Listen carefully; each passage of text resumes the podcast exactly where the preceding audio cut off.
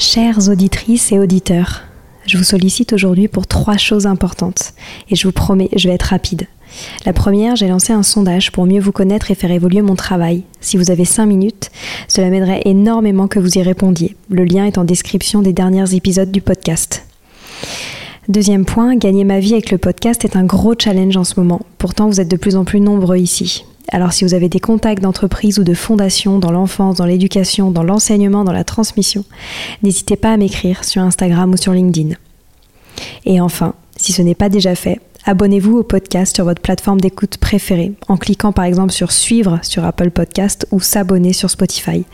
Cela m'aide beaucoup à remonter dans les fameux algorithmes des plateformes. En tout cas, je tenais à vous remercier infiniment d'être toujours aussi nombreux à nous écouter. À très bientôt.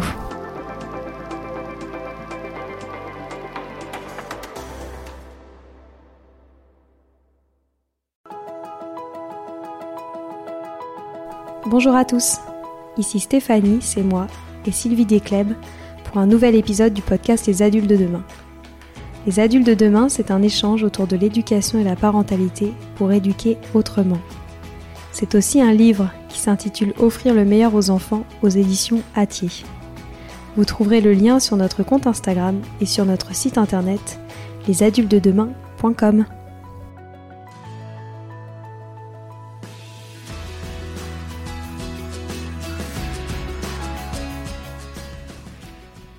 Accepter son corps et celui de ceux qui nous entourent, car notre corps est le temple de notre histoire.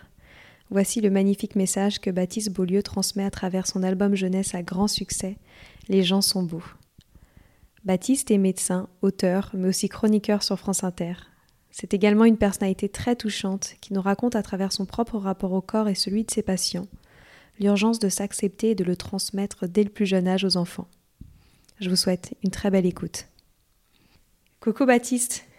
Bonjour Stéphanie, bonjour à tous et tous. Comment vas-tu? Écoute, ça va, beaucoup beaucoup de travail, mais euh, ça c'est l'habitude et, et j'aime bien ça, donc je me plains pas. C'est la passion. Oui, moi je fais des métiers qui me plaisent, donc euh, j'ai ce privilège-là, donc euh, je le reconnais et je me plains pas. Comme je le disais en off avant qu'on démarre l'enregistrement, je t'ai découvert euh, récemment, notamment euh, à travers euh, toutes euh, ces magnifiques mises en avant euh, autour de ton nouveau livre dans le métro parisien, parce qu'en effet, on voit beaucoup euh, ce magnifique album jeunesse dont on va parler, qui s'appelle Les gens sont beaux et qui se veut être une ode à la beauté et à l'acceptation de soi un, sujet évidemment qui me touche beaucoup, euh, notamment pour les enfants. Euh, et tu n'es pas uniquement auteur à succès, on y reviendra, tu es aussi médecin, chroniqueur, et ce genre de parcours euh, m'inspire plus que tout. Donc j'aimerais bien que tu nous décrives avec tes propres mots ce que tu fais aujourd'hui d'un point de vue professionnel. Pour tout vous dire, j'ai un doctorat de, de, médecine, et pendant mes dix ans d'études de médecine, j'aimais bien écrire, mais j'ai toujours aimé écrire, j'ai toujours adoré ça. Et, euh, et, je me souviens que euh, quand je quittais les bancs de la faculté, j'allais euh, euh, la Corep, c'est une manufacture pour les étudiants qui permettait d'imprimer les, les, les, polycopiers de cours, etc. Et j'imprimais des manuscrits de romans que j'envoyais à des maisons d'édition, voilà.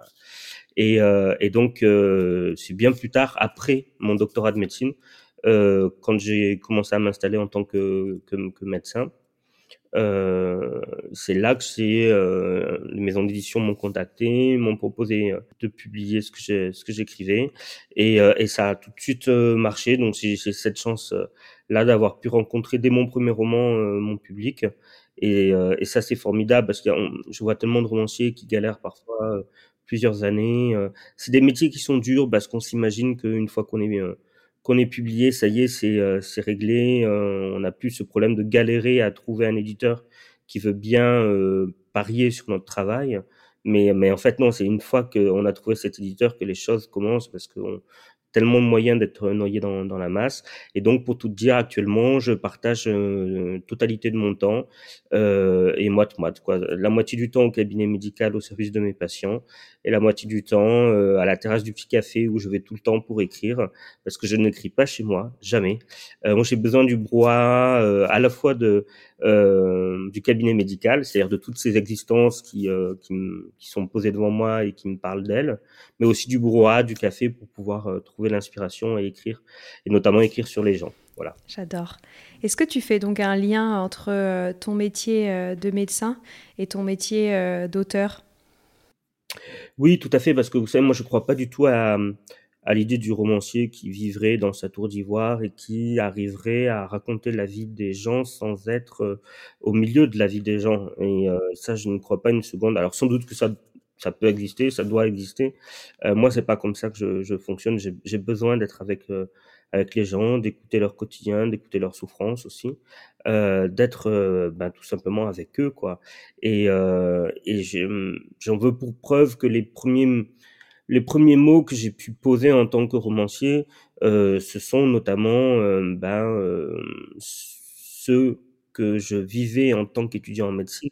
C'est ça qui m'a passionné et c'est ça que j'ai commencé à vouloir partager. Alors d'abord sur le net, puis après sur des dans des livres. Euh, parce que ce qu'on vit en tant qu'étudiant en médecine, c'est tellement fort. On est à une période de sa vie qui est charnière, qui est la post-adolescence, et, euh, et, donc on a envie de croquer la vie, et puis on fait ces études qui sont les seules études où on te confronte directement avec à la fois ben, la mort, euh, et puis aussi avec euh, les corps nus, et puis parfois les deux, c'est-à-dire des corps nus, morts, et euh, à un âge où on pense pas du tout à ça, où on est plutôt dans une forme de boulimie, d'exister, de vivre, de croquer la vie. Et donc, je, je, je, trouvais que cette coexistence était une matière romanesque folle, quoi. Et c'est comme ça que j'ai commencé à écrire, notamment. Moi, j'ai travaillé au SAMU, j'étais interne à l'époque, et euh, une nuit, on est appelé, euh, je sais pas, 3-4 heures du matin, à un internat euh, de d'adolescence, c'était un, un, lycée, euh, voilà, et une jeune fille qui avait fait une tentative de suicide suite à un dépit amoureux. Et, euh, et, donc, je me souviens qu'on arrive à 3 heures du matin dans cet internat. Les pompiers sont là, sont en train de masser la jeune fille, euh, faire un massage cardiaque. Et donc, moi, je les remplace parce que c'est épuisant, un massage cardiaque. Mon chef commence, pendant que je masse, commence à essayer d'intuber la jeune fille. Il est 3 heures du matin. Moi, je vois tous ces jeunes lycéens euh, habillés en pyjama qui pleurent parce qu'ils sont choqués de ce qui se passe euh, et de ce qu'ils voient. Et, et finalement, on n'arrive pas à la, à la sauver parce que parce que c'était trop tard. Et je me souviens qu'on prend son corps et on la ramène dans sa chambre. Il y a des photos d'elle partout, à la, à la plage, à la montagne, euh, avec ses parents. Et je me souviens d'une photo qui tombe à ce moment-là et qui tombe sur le lit. Au moment où on la pose sur le lit, on a dû faire bouger le mur ou j'en sais rien. Quoi. Moi, j'arrêtais pas pas de penser à ses parents qu'on allait réveiller en pleine nuit pour leur annoncer cette terrible nouvelle. Et là, on remonte dans l'ambulance et, euh, il était 3 heures du matin et on rentre à la base et, euh, et c'est étrange. Vous savez, une ville la nuit, c'est pas du tout la même chose qu'une ville en pleine journée, quoi. Encore plus quand on vient de perdre une adolescente qui a commis cette bêtise absurde. Et, euh, et à ce moment-là, il y a eu des parasites sur la radio interne de l'ambulance dans laquelle on était à 3 heures du matin au milieu de cette ville endormie et on a entendu les premiers cris d'un bébé qui venait à l'autre bout de la ville. C'était une grossesse difficile parce que l'autre équipe était partie sur une, un accouchement difficile et euh, et il y a eu des parasites sur la radio et on a entendu comme ça euh, après ce silence de mort qui régnait dans l'ambulance on a entendu les, les, cris du bébé et tout ça dans cette atmosphère nocturne. Je vous assure que ça crée vraiment euh, les conditions propices à des interrogations métaphysiques très très fortes. Quoi. Bah ouais c'est certain. Et comment tu vis aujourd'hui euh, ton, ton, métier de, de, médecin? Je sais qu'on se pose quand même tous beaucoup la question, comment faire face euh, à ces difficultés extrêmes auxquelles vous faites face, comment ne pas trop s'accrocher à ces patients? C'est un sujet qui me passionne. C'est compliqué, moi j'ai jamais pu parce que parce que quand on est médecin, a fortiori médecin généraliste, tu sais, on rentre dans le quotidien bah des gens et euh, on, on contrôle pas ses émotions. On peut pas décider de, tomber amoureux. On peut pas décider de tomber en amitié avec un, avec quelqu'un. A fortiori quand on, une fois par semaine, on passe chez, elle ou chez lui pour euh, régler les, mm, voilà, les, les, les, perfusions ou les seringues de morphine euh, parce qu'elle a une grave maladie et qu'on essaie qu'elle est la moins, le moins mal possible. Et puis, euh, et puis la première semaine, ça se passe bien. La deuxième semaine, ça se passe bien. Donc du coup, la troisième semaine, bah, la patiente ou le patient nous propose un petit café. Et donc on dit oui parce qu'on a une grosse grosse tournée qui nous attend. Et puis euh, et puis un jour, euh, il commence à nous parler de sa famille, on lui parle de la nôtre. Et quand tout ça, ça dure six mois, évidemment que quand la personne s'en va à la fin, on perd bien plus qu'un mmh. patient lambda. Euh, et, et, et c'est dur de, de de se de ne pas se blinder quoi, de ne pas se blinder. D'autant plus que si tu veux, on voit des choses tellement belle quand on est soignant euh, euh, de, l'humanité qui est incroyable. Je, notamment souvenir d'une patiente que j'ai accompagnée jusqu'au bout et qui euh, avait un passé très trouble, on va dire ça comme ça. Elle a, été très investie dans les luttes antifascistes en Amérique latine et je sais que bon, elle avait dû fuir l'Amérique latine dans des conditions très étranges. Elle m'en avait jamais trop parlé, mais je sais qu'elle avait fait de la lutte armée. Alors, moment, la lutte armée, je sais pas du tout ce que je, je, sais ce que c'est que se battre pour le dernier Ferrero Rocher, mais je sais pas ce que c'est la lutte armée, tu vois. Et, euh, et donc elle était chez elle et on a organisé une veillée parce qu'elle était en train de partir, elle était à la fin de sa vie. Et euh, une veillée, donc on, on reste tous avec ses amis, ses proches, sa famille, on reste éveillé pendant qu'il y a le lit médical au, milieu du salon avec la patiente qui s'en va.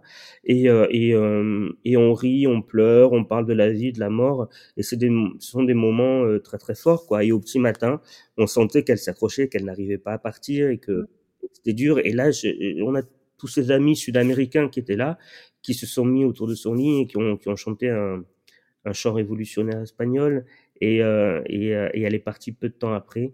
Et comme si on lui avait permis, grâce à cette chanson, de partir. Et je dis ça en tant que médecin, ce sont des moments, euh, en tant que médecin et en tant qu'être humain, que je suis heureux d'avoir d'avoir vécu, tu vois, parce que ça me ça élargit mon humanité. Bien ça sûr. me rend euh, ça me rend plus perméable à l'humanité des autres, plus sensible, et, euh, et je crois que ça me rend meilleur en fait. Mmh. Et cette belle humanité, euh, t'en parles magnifiquement bien dans ton album euh, Jeunesse, Les gens sont beaux. J'aimerais bien que tu nous expliques euh, en quoi consiste cet album pour tous nos auditeurs qui ne le connaissent pas encore. Alors c'est un, un, album euh, jeunesse, il n'y a pas vraiment d'âge. Je dis, euh, quand on me demande, je dis ça entre 4 et 77 ouais, ans. Je suis d'accord. Euh, D'ailleurs, c'est très étrange parce que je suis très, très étonné de voir en dédicace le nombre d'enfants qui viennent, et c'est fait pour eux, c'est normal, mais surtout le nombre d'adultes qui viennent sans enfants parce qu'ils ils ont pris l'album pour eux parce que ça leur parle aussi. Euh, alors c'est l'histoire d'un grand-père qui a une vilaine cicatrice sur le visage, une très très ancienne cicatrice, et, euh, et qui raconte à euh, son petit-fils ou sa petite-fille, on ne sait pas trop, euh, l'histoire de cette cicatrice. Et il lui propose de l'emmener voir la Tour Eiffel. Et en allant visiter la Tour Eiffel, il va lui faire croire que tous les gens qu'il rencontre, ce sont d'anciens patients à lui, et, et, que donc il connaît leur histoire et que euh, il va euh, vouloir la partager cette histoire avec euh, son petit-fils ou sa petite-fille. Et pour une bonne raison c'est parce que ce sont des histoires de corps et qu'on a tous un corps euh, c'est un vaisseau qui nous accompagne jusqu'à la fin et que ce corps il a une histoire. C'est-à-dire il est jamais vierge il ne vient jamais euh, euh de nulle part. Il a toujours un, un parcours euh, semé d'embûches derrière lui et donc ce grand-père va raconter l'histoire des différents corps de personnes qu'ils vont rencontrer dans la rue comme ça en lui faisant croire qu'il les connaît. Tout ça pour pouvoir euh, enseigner cette leçon à sa petite fille, ce qui est une leçon, je crois, qui est fondamentale, qui est de un corps ne va jamais sans histoire, et quand tu connais l'histoire d'un corps, alors ça devient beaucoup plus compliqué de juger l'autre, de se moquer de l'autre, et je crois que cette simple leçon, euh, elle est pourtant fondamentale et qu'il est jamais inutile de la rappeler de temps en temps, y compris euh, à moi-même. Peut-être je l'écris aussi pour, euh, pour moi, mmh. en tant hmm. qu'adulte. Je pourrais parfois oublier. Bien sûr. Et ça me fait penser à l'une de tes chroniques que j'ai écoutées euh, récemment sur France Inter où tu parles euh, notamment euh, de prise de poids et de régime et justement sur cette question de l'acceptation du corps. Pourquoi c'était important pour toi de parler du corps? Alors c'est pour, pour plein de raisons différentes. Alors déjà parce qu'en tant que médecin des corps, on en voit, hein, c'est un peu notre métier, et qui sont tous différents, et que surtout on s'aperçoit à quel point les standards de beauté qu'on veut nous faire avaler hein, euh, pour tout. Hein. Ils peuvent plus vendre une, une voiture ou un pot de yaourt sans mettre une jeune femme dénudée ou un homme torse nu euh, et, euh, et, on, et ce sont des, des, des, à chaque fois des corps totalement irréalistes qui correspondent à 0,1% de la population et pourtant on grandit avec ces images de corps, ces stéréotypes là et, euh, et je pense qu'on ne se rend pas très bien compte à quel point euh, ça nous fait du mal euh, psychologiquement, puisque puisque ce sont euh, des corps euh, qui sont entre guillemets inatteignables, qui ne correspondent pas à la réalité. Ce que je veux dire, c'est que on le sait, par exemple avec Instagram, avec les filtres qu'il y a sur les réseaux sociaux, avec la sélection déjà hein, des photos qu'on met, puisqu'on ne on ne on, ne met jamais la, plus moche photo de nous sur les réseaux sociaux. Euh, on crée chez les jeunes, et notamment chez les jeunes adolescentes comme ça, euh, on crée les conditions propices à euh, de la dysmorphophobie, à une détérioration drastique de l'image de soi-même. Euh, et ça, c'est effrayant. Et quand, euh, quand euh, moi, en tant que médecin, ça m'effraie, et encore plus quand ma nièce, qui a 16 ans, m'a demandé si euh, elle pensait que je pouvais avoir un compte, elle pouvait avoir un compte Instagram. Et, et, pardon, elle, elle m'a dit qu'elle avait demandé à sa mère si elle pouvait avoir un compte Instagram. Ça, ça m'a, ça m'a angoissé un petit peu parce que je sais à quel point ça peut parfois, voilà, générer chez les jeunes filles de la dysmorphophobie. Et, et, et je me suis dit, tiens, qu'est-ce que j'aurais aimé qu'elle lise avant l'adolescence, c'est-à-dire à la préadolescence, tu vois.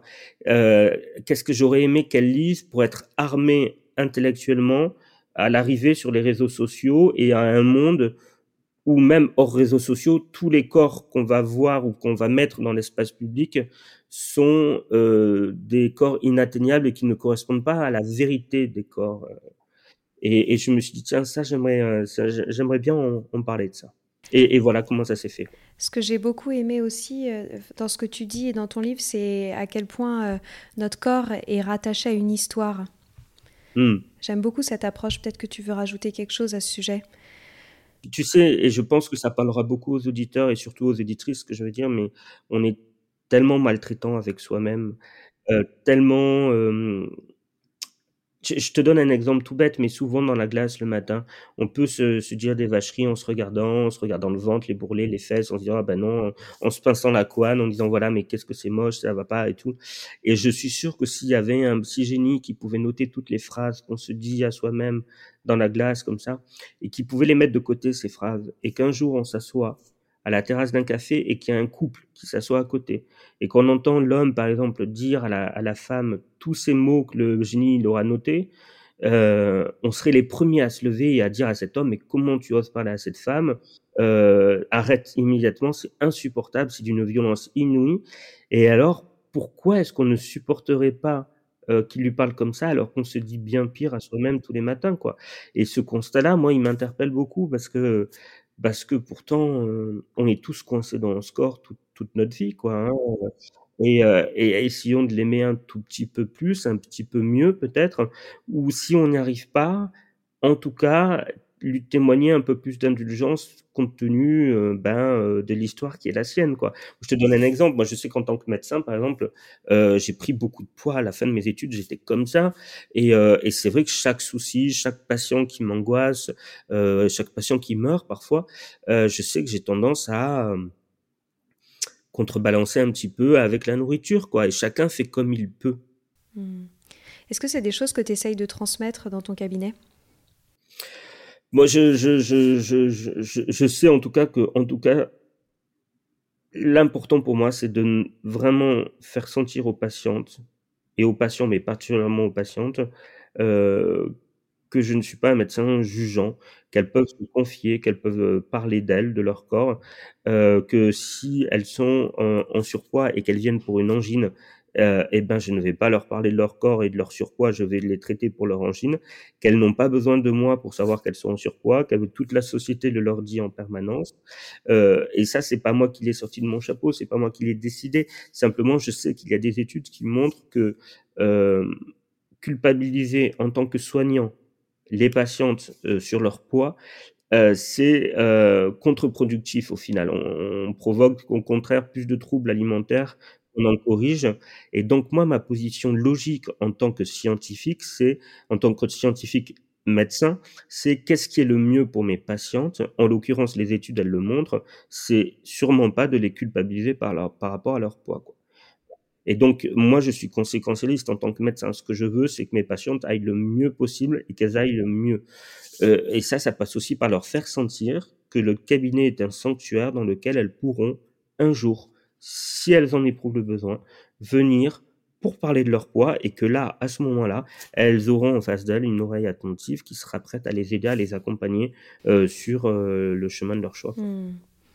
Est-ce que tu as l'impression euh, qu'avec le temps, euh, je, ne m'y connais pas, hein, donc euh, peut-être que tu auras des chiffres à partager, mais que les troubles alimentaires se augmentent avec, avec le temps dans notre société? Je ne sais pas si toi, est-ce que tu suis particulièrement des jeunes? Bon, Je sais que tu n'es pas pédiatre, mais tu dois certainement avoir des enfants et des jeunes qui, passent, qui passent te voir. Est-ce que tu as l'impression que les troubles alimentaires sont de plus en plus importants? Alors, c'est euh, c'est une, évidence. Hein. On le voit avec euh, ce terme qui est horrible, qui pour moi ne reflète, enfin, ne devrait pas exister, ce qu'ils appellent l'épidémie d'obésité. Euh, il y a des statistiques qui le montrent, mais je pense que c'est un, problème qui excède le cadre médical. C'est-à-dire qu'on on vit dans une société où il y a une paupérisation qui est galopante et, et donc aussi, on le sait, hein, plus on est riche, mieux on mange, mieux on s'alimente. Euh, et puis plus on a accès à des bons aliments, euh, et puis euh, c'est certain que les maladies comme le diabète, les maladies cardiovasculaires, certains types d'obésité, on les retrouve plus dans les classes populaires, pauvres, précaires, que dans les classes les plus les plus aisées. Hein. Et donc, on vit dans une société où les inégalités se creusent. Je pense que ça se traduit aussi par une augmentation, notamment au sein des classes populaires et précaires, d'une augmentation voilà du, du nombre de, d'enfants en situation euh, euh, de surpoids euh, et ça c'est très inquiétant ça plus une certaine forme de, de, de banalisation des écrans et, et, et, de sédentarité vis-à-vis de ça qui, qui, qui, qui, devrait alarmer beaucoup plus. Et il y a aussi une banalisation de, de la maigreur, comme tu le disais tout à l'heure. Oui. Ben, on le voit notamment, tu sais, euh, ça c'est une mode américaine qui est en train d'arriver chez nous, euh, avec, euh, je sais pas si tu as vu le nombre de salles de sport qui ouvrent un peu partout maintenant, les Basic Fit et compagnie, ça c'est typiquement, typiquement américain. Quoi. Pour en revenir à ton album Les gens sont beaux, est-ce que tu pourrais me dire pourquoi tu as voulu parler de cet angle-là du corps et de l'acceptation de soi pour les enfants? Et pas faire un roman euh, comme tu as l'habitude euh, de faire Alors c'est intéressant parce que tu vois, le, grand-père a une cicatrice. Et euh, je me suis inspiré d'un patient qui était à l'hôpital quand j'étais étudiant et qui avait une énorme cicatrice sur le, sur le visage et ça lui barrait tout le visage comme ça.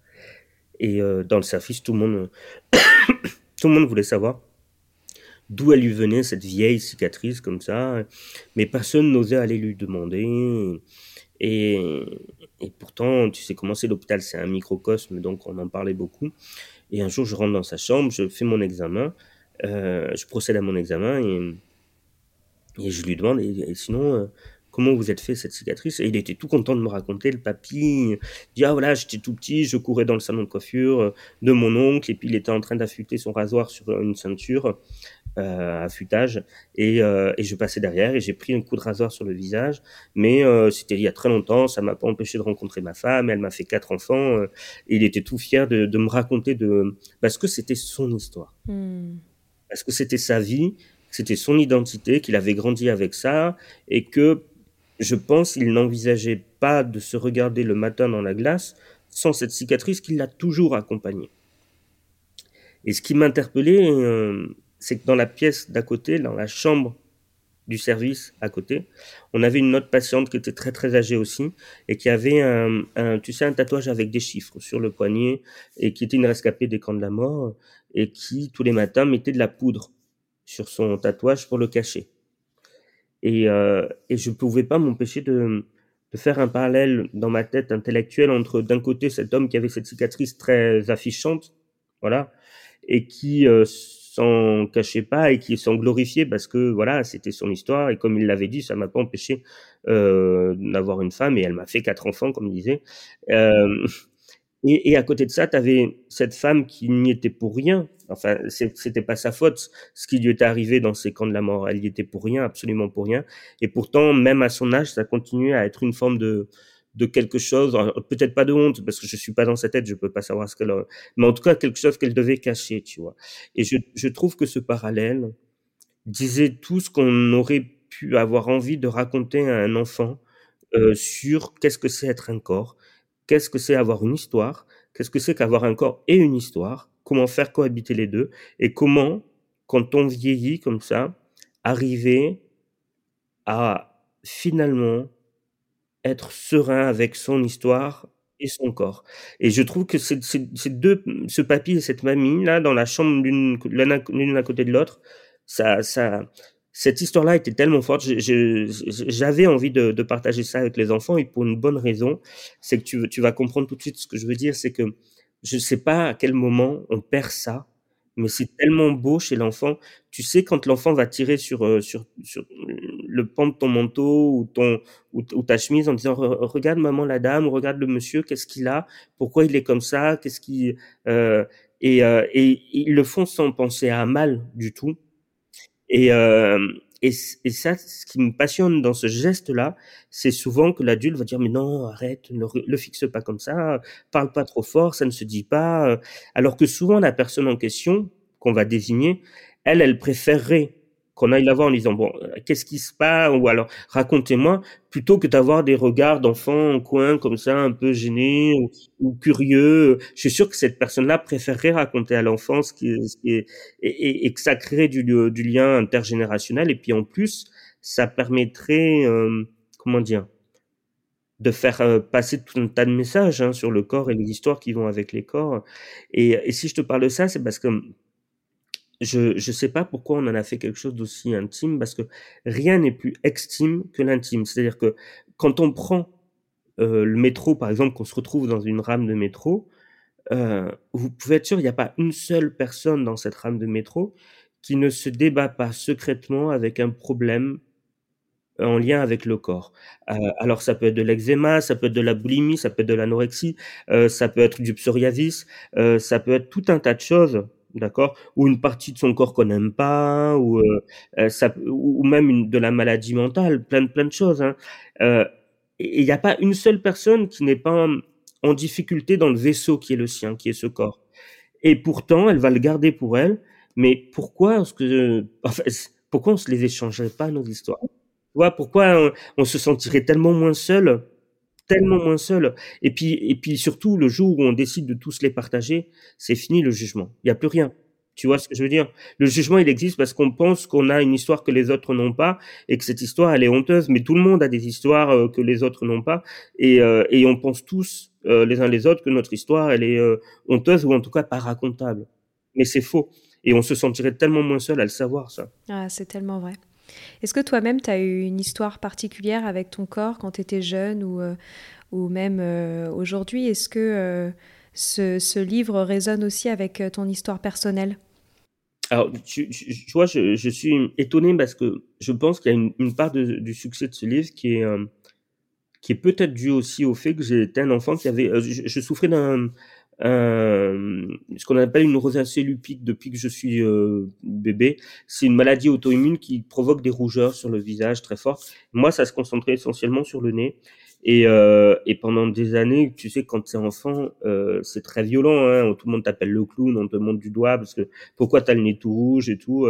Et toi, tu es trop petit, tu vas pas expliquer. Oh, voilà, c'est une rosacée lupique. Et, et puis après, t'arrives à l'adolescence et, et, là, la souffrance, elle est très différente. C'est-à-dire que euh, le désir euh, qui te pousse à vouloir être mignon, plaire à, euh, c'est un âge hein, où on veut plaire aux autres et tout.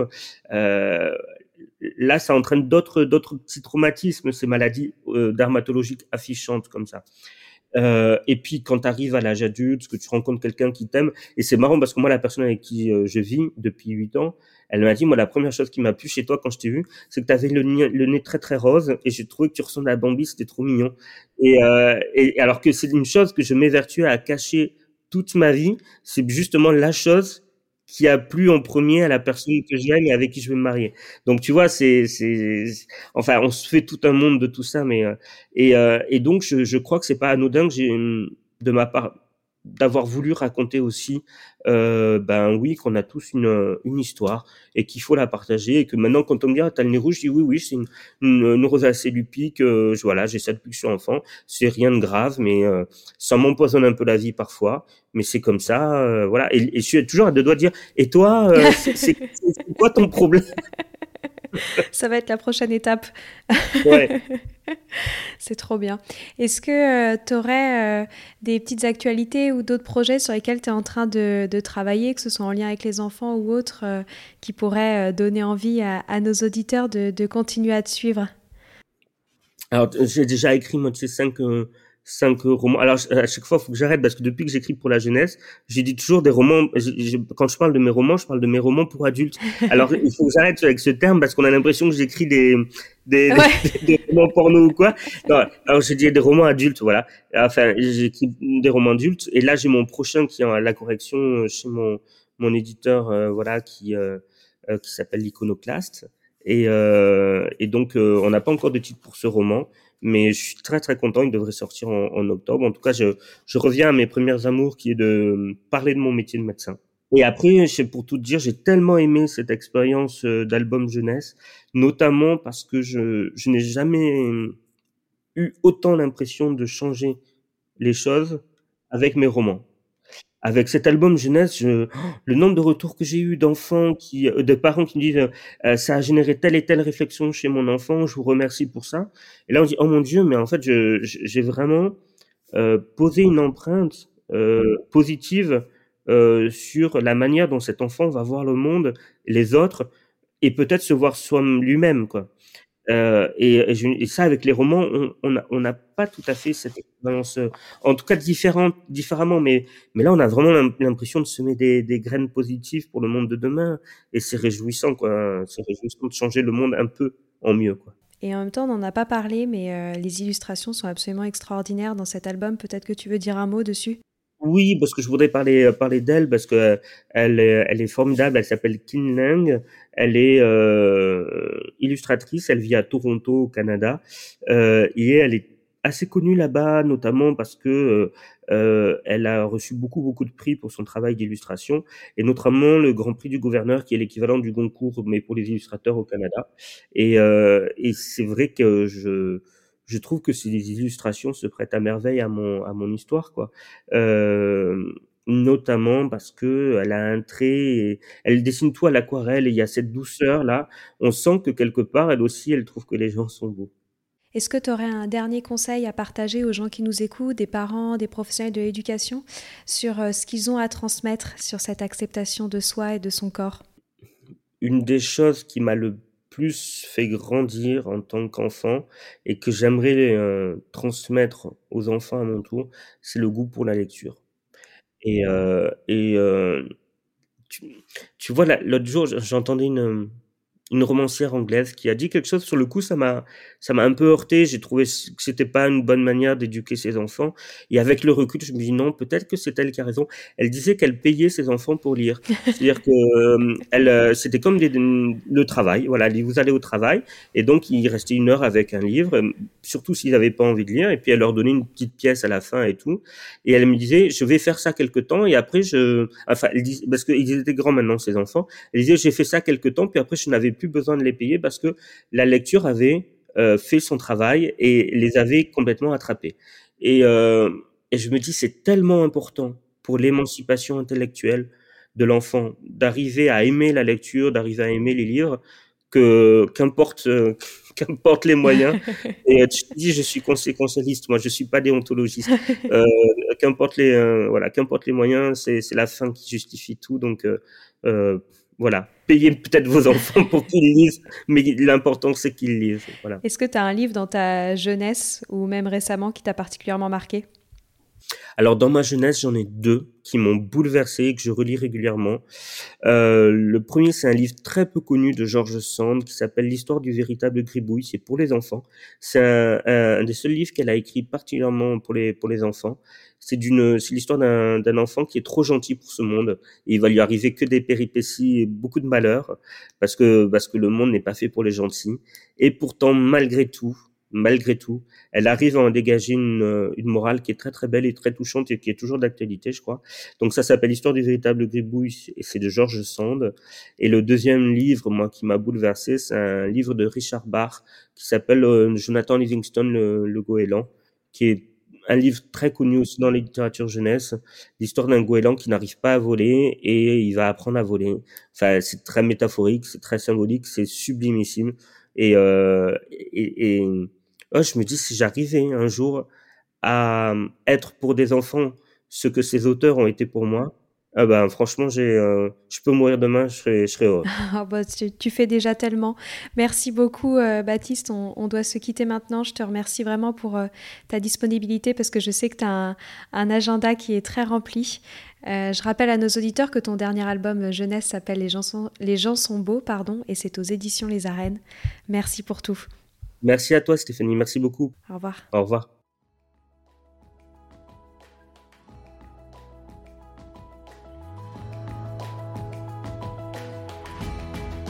Voilà, c'est fini pour aujourd'hui. On espère que cet épisode vous a plu. Avant de se quitter, on a quand même besoin de vous. Si après avoir écouté cet exposé, vous ressortez avec plein d'idées pour apporter le meilleur aux enfants, n'oubliez pas de nous laisser 5 étoiles et un petit commentaire sur Apple Podcast, sur iTunes ou toute autre plateforme d'écoute de podcast. Cela nous aidera à mieux ressortir et surtout à nous motiver pour continuer cette aventure ensemble. Si vous avez des suggestions, des idées de thèmes des questions à poser, n'hésitez pas à nous contacter sur les réseaux sociaux, Instagram ou LinkedIn, en tapant Les adultes de demain. Nous serions ravis d'échanger avec vous. Si vous souhaitez en savoir davantage sur Sylvie, je vous invite vraiment à aller voir son blog sylvidesclep.com ou à la suivre sur Instagram en allant sur son profil sylvidesc, D-E-S-C, Montessori. Enfin, si vous souhaitez en savoir plus sur le calendrier des prochaines formations Montessori, rendez-vous sur www.apprendre-montessori.fr. On a hâte de vous retrouver vite et à très bientôt sur les adultes de demain.